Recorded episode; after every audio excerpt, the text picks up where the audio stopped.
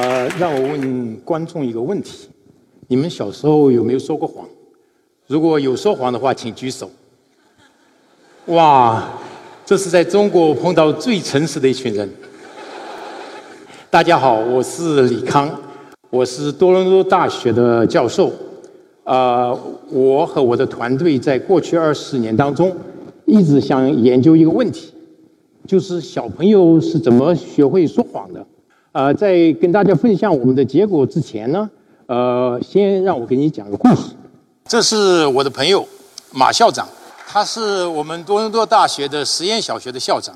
有一天呢，他接了个电话，这打电话人说呢，马校长，我的儿子亨利今天生病了，不能上学了。马校长就问：“你是谁呀？”这打电话说：“我是我爸爸。”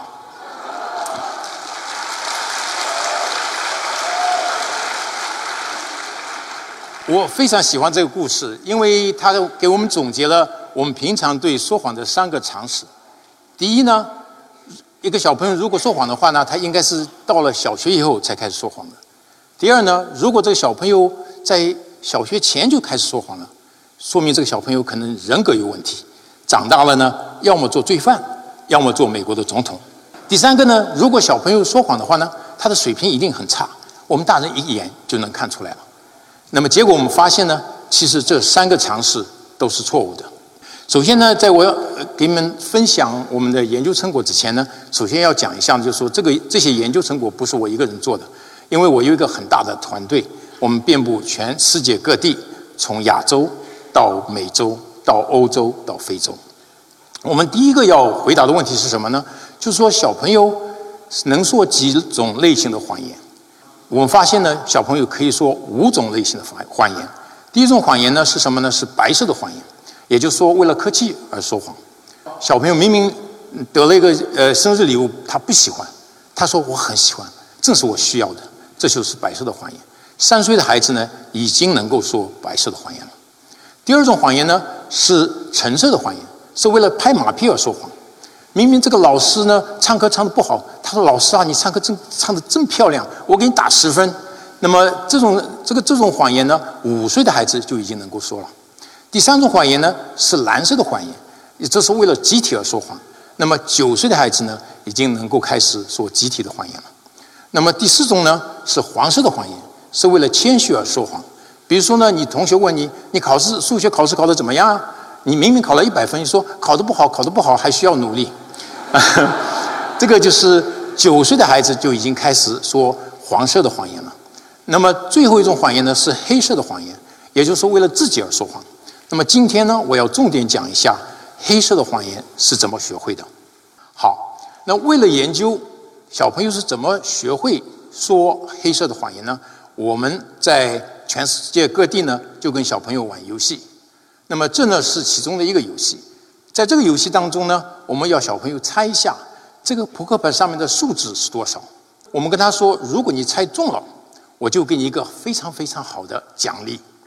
那么在玩游戏的当中呢，我们找个借口离开了这个房间。在离开之前呢，我们跟他们说，千万不要偷看。当然了，我们对于儿童不是很信任，所以呢，我们就在我们的实验室里呢放了很多呃视频摄像头。啊，观察他到底有没有偷看，因为这个赢这场游戏，而且拿到这个奖品的动机是非常非常强的，所以呢，很大部分的小朋友，百分之九十以上的小朋友，在五秒钟之内就偷看了。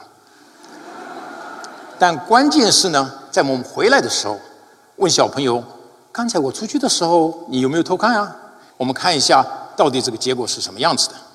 我们很吃惊的发现呢。小朋友两岁的时候就开始说谎了，不过呢，两岁的孩子呢只有百分之三十说谎，百分之七十呢还是坦白说真话。三岁的时候呢，百分之五十说谎，百分之五十说真话。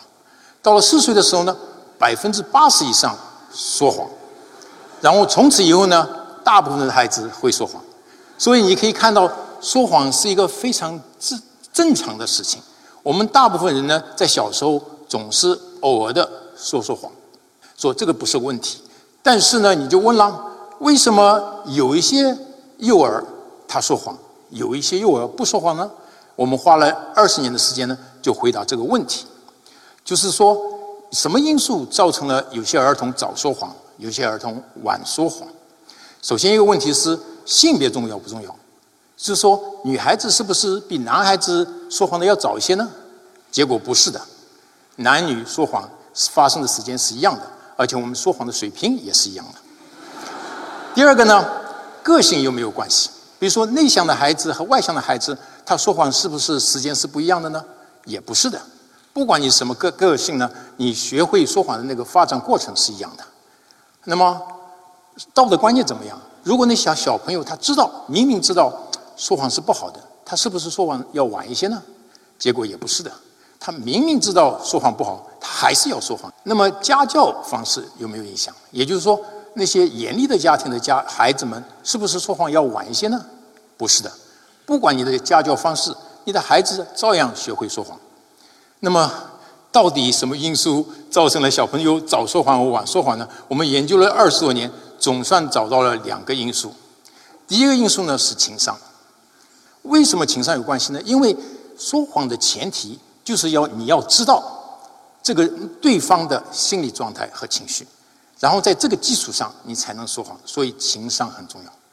第二个因素是什么呢？是自我控制能力，为什么自我控制能力跟说谎有关系呢？因为你要把谎说好，你一定要对能够很强的自我控制能力。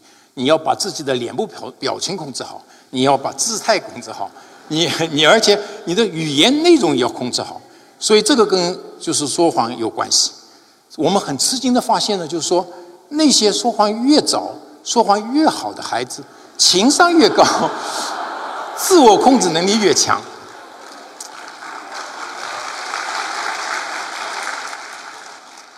所以呢，如果你有一天发现你两岁的孩子已经开始说谎了，你不但不应该很惊慌，而且要在第一时间在你朋友圈里炫一下。那么下一个问题是呢，就说小孩子们为什么会说谎？啊，其实小孩子说谎的原因跟我们大人是非常非常相近的。我们大人说谎有其中有一个很重要的原因，就是要赢得竞争。啊，小孩子也是这样的。我呢，用一个视频给你们看一下，看看小朋友一个不会说谎的两岁半的小朋友，怎么在几天之内通过跟我玩竞争游戏，就把我给打败了。好，看一下下面的视频。Two and a half year old Tang Tang is here for the discovery of lying study. The study is conducted over a 10 day period, and this is Tang Tang's first day. The researcher asks him to choose his favorite candy. Then she explains the rules of the game.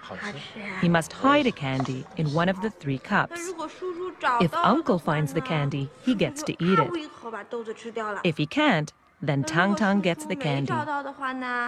The study is to look at what is the starting point of the child to be deceptive and whether or not honesty is uh, something that the child is born with. The game is in full swing. Kong Li covers his eyes and Tang Tang hides the candy. When Li asks, Where's the candy? Tang Tang readily points to the cup where he hid it. He keeps giving away his favorite candy because he's incapable of telling a lie. After 10 trials, it's time to call it a day and Tang Tang gets a sticker for his effort. This is day three for Tang Tang. He looks wistfully at the candy. Telling a lie is actually a very complex affair. for Tang Tang to lie, he first has to inhibit the truth. Then he has to know that what he knows is something that Li doesn't. He has to hold the truth in his mind while he invents a lie. This ability signals a crucial milestone in a child's development. Clearly, Tang Tang isn't there yet. Tang Tang has now been playing the game for five days. The first glimmer of a strategy appears when he covers the cup with his hand as if to hide the candy. But he still can't refrain from telling the truth. The next time when Lee asks where the candy is, he wavers. Something is beginning to stir. Will he actually figure out how to deceive Lee? 尝好了没有？尝好了。好，尝尝，你把尝哪？尝尝，你把尝哪了？这里。He points to a cup. 到底这里还是这里？这里啊，哦，这里好，我看看是不是这里。It's empty. He's won the candy this time. The look of triumph is unmistakable.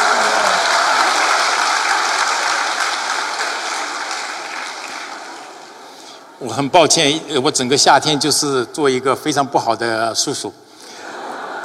啊。我不过我要说一下，就说，不是所有的孩子能在五天之内就学会了说谎，只是那些情商高一点、那个自我控制能力强一点的孩子才能做到。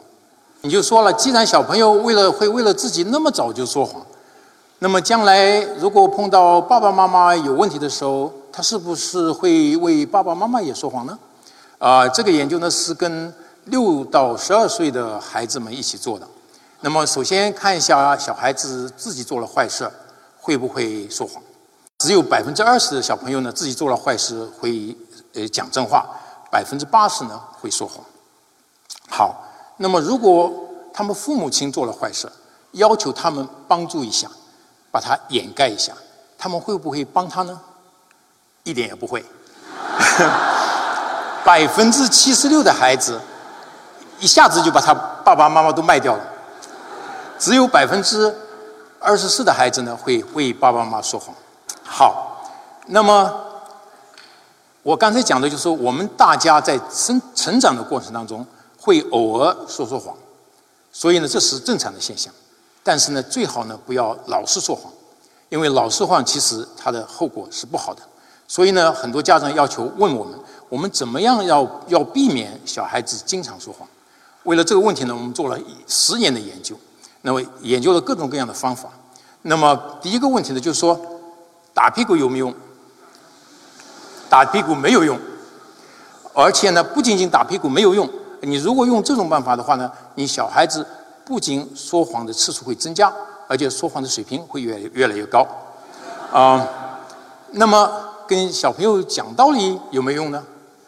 一点用也没有，白费口舌。那么。给他们讲《狼来了》和《匹诺曹》的故事，有用没用呢？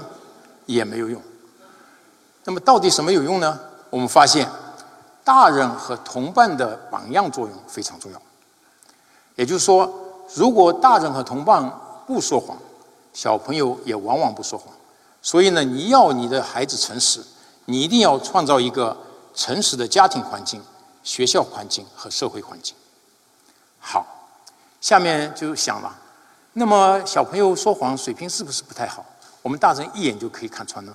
下面我想给大家做一个实验，啊，我等会儿呢给你看两个视频，在这两个视频当中呢，有一个孩子呢偷看了，说我没偷看，所以是在说谎；另外一个孩子呢，他真的没偷看，他说我没偷看，所以他在讲真话。你的任务呢是看一看到底哪个孩子是说谎，哪个孩子是讲真话。你们准备好了没有？这是孩子第一号。这是第一号，记牢了啊。Did you peek? No. 这是孩子第二号。Did you peek? No. 好，如果你认为孩子第一号在说谎，请举手。好像很多，大概是超过了百分之六十以上。你认为孩子二说谎，请举手。大概百分之三十左右吧。真的结果是什么样呢？孩子一讲真话，孩子二在说谎。你们会说啊，李康，你这个不公平。我们刚才还没准备好，所以呢，我给你们再做两个视频。准备好了没有？现在是儿童第三号。Did you pick up the prize? 第四号。Did you pick up the prize? 你认为第三号说谎的，请举手。基本上没有几个人，你认为第四号说谎的，请举手。大部分的人，其实呢，第三号在说谎，第四号在讲真话。其实呢，我们跟全世界很多各行各业的成人也做了相应的这么一个实验。不过呢，我给他们看很多很多的视频。那么一半的视频呢，这小朋友在说谎；另外一半的视频呢，小朋友在讲真话。所以呢，如果你是瞎猜的话呢，你的正确率是应该多少呢？是应该是百分之五十。所以呢，如果你的正确率是百分之五十的话，也就说明你测谎的能力实在是太差了。那么现在咱们看一下，就是各行各业的人，他能不能测到小朋友的谎言？咱们先看看本科生和那个法学生，他们能不能知道小朋友在说谎？他们不能，他们的正确率只有百分之五十左右。这这是应该的，因为大学生对小朋友不了解，所以呢，我们就找了社会工作者和儿童保护律师，因为他们每天跟小朋友打交道。看他们能不能判断小朋友是不是在说谎，他们也不能。那么后来想，也许要找一些法官、海关官员和警察，因为他们整天跟说谎的人打交道，他们应该能够判断小朋友是不是在说谎。他们能不能呢？也不能。后来想，应该找一下三到七岁的父母，可是呢，他们也不行，他们的正确率也只有百分之五十。后来呢，有些家长说，尽管我不能判断人家孩子是不是说谎，我对我自己的孩子很了解，所以呢，我肯定能知道我孩子是不是说谎。我们说好的，咱们做一下。我们花了两年时间做了这个实验，结果发现呢，家长们呢对自己的孩子也不能判断，他的判断能力也只有在百分之五十左右。所以你可以看到，小朋友的说谎能力实在是非常强。我我们大人实在是不能判断他是不是在说谎。那么你就问了，为什么判断儿童是不是说谎那么难呢？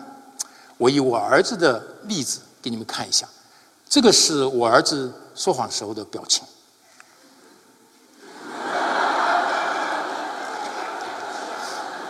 我我我儿子说谎的时候，他脸部一点表情也没有，而且呢，他是说谎的时候还眼睛盯着我，他说：“爸爸，我没有偷看。”所以呢，如果你靠眼神来判断这个小朋友有没有说谎的话，你就完蛋了。在过去的十年当中呢，我们就在想，我们能不能用不同的技术上的方法来知道这个小朋友是不是在说谎？那么我们想到了一个办法。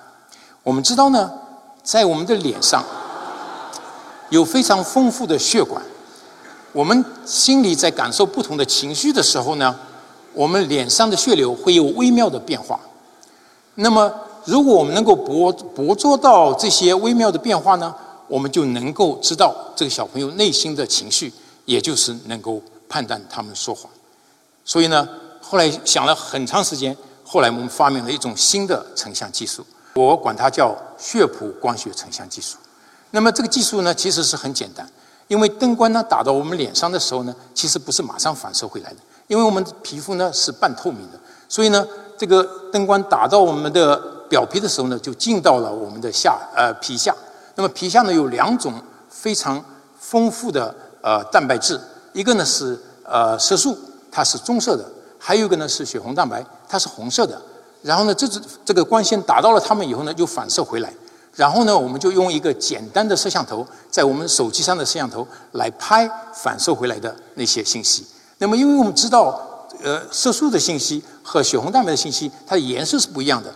通过机器学习呢，我们就把色素的信息呢就扔掉，然后呢把血红蛋白的信息呢留下来。相当于什么概念呢？我就把你的皮给撕掉，然后看你皮下的血流的分布。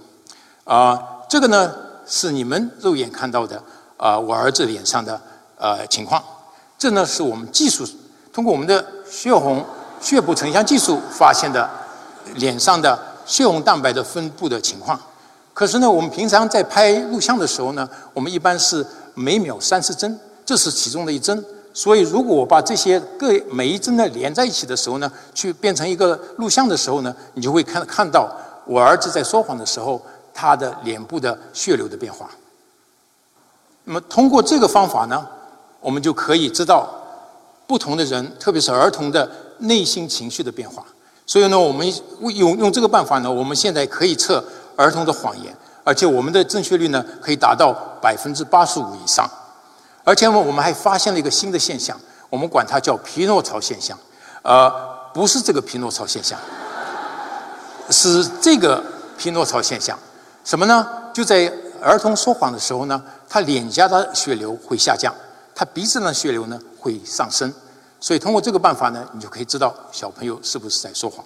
后来我们发现呢，我们这个技术其实有很广的用处。除了判断小朋友能不能说谎呢，我们还可以测其他各方面的生理啊、心理啊、情绪的信息。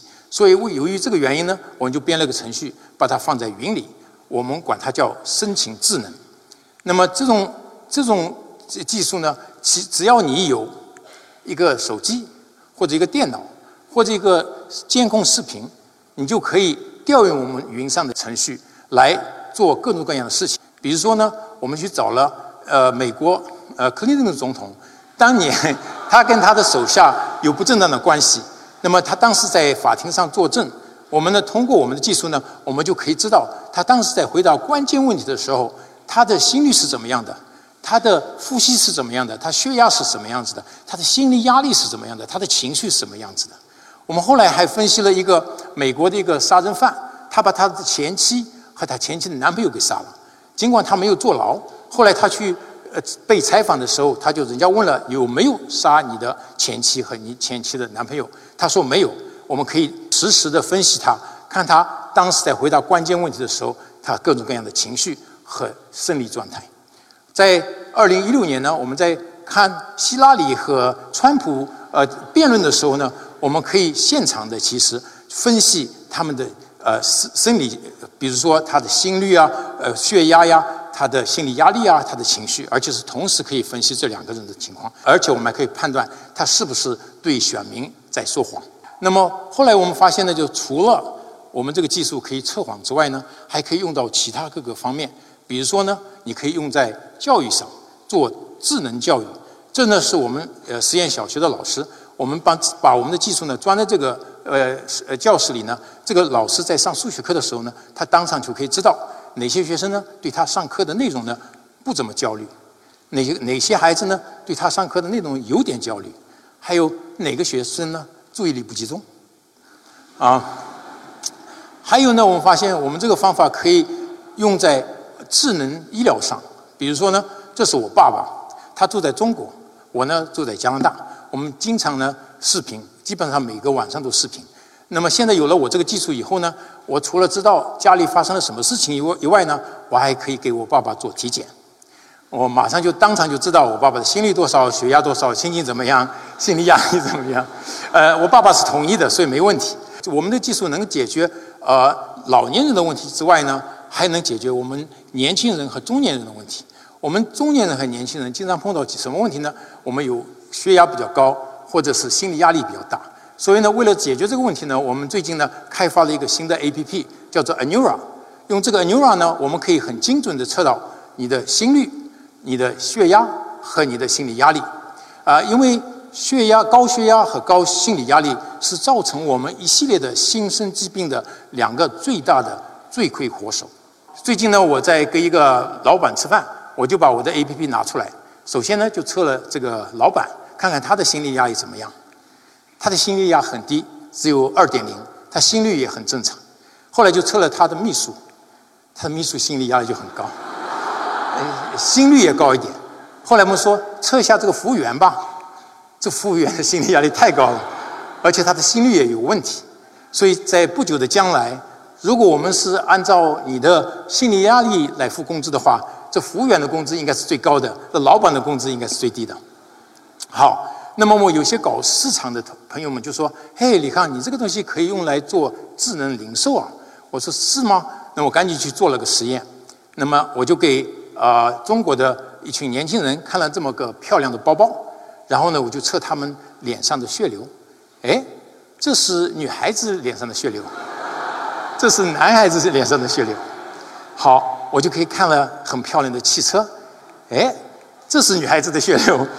这是男孩子血流，所以呢，你想想看，在不久的将来，你到了一家店的门口的时候呢，你还没进去，这里面的人就知道你喜欢哪个包包，不喜欢哪个包包。好，那么就马上就问了，我们坐在这儿的有些同学们呢，可能男朋友没有或者女朋友没有，他说：“哎，你这个东西能不能帮助我去相亲呢？” 当然可以了，啊，啊。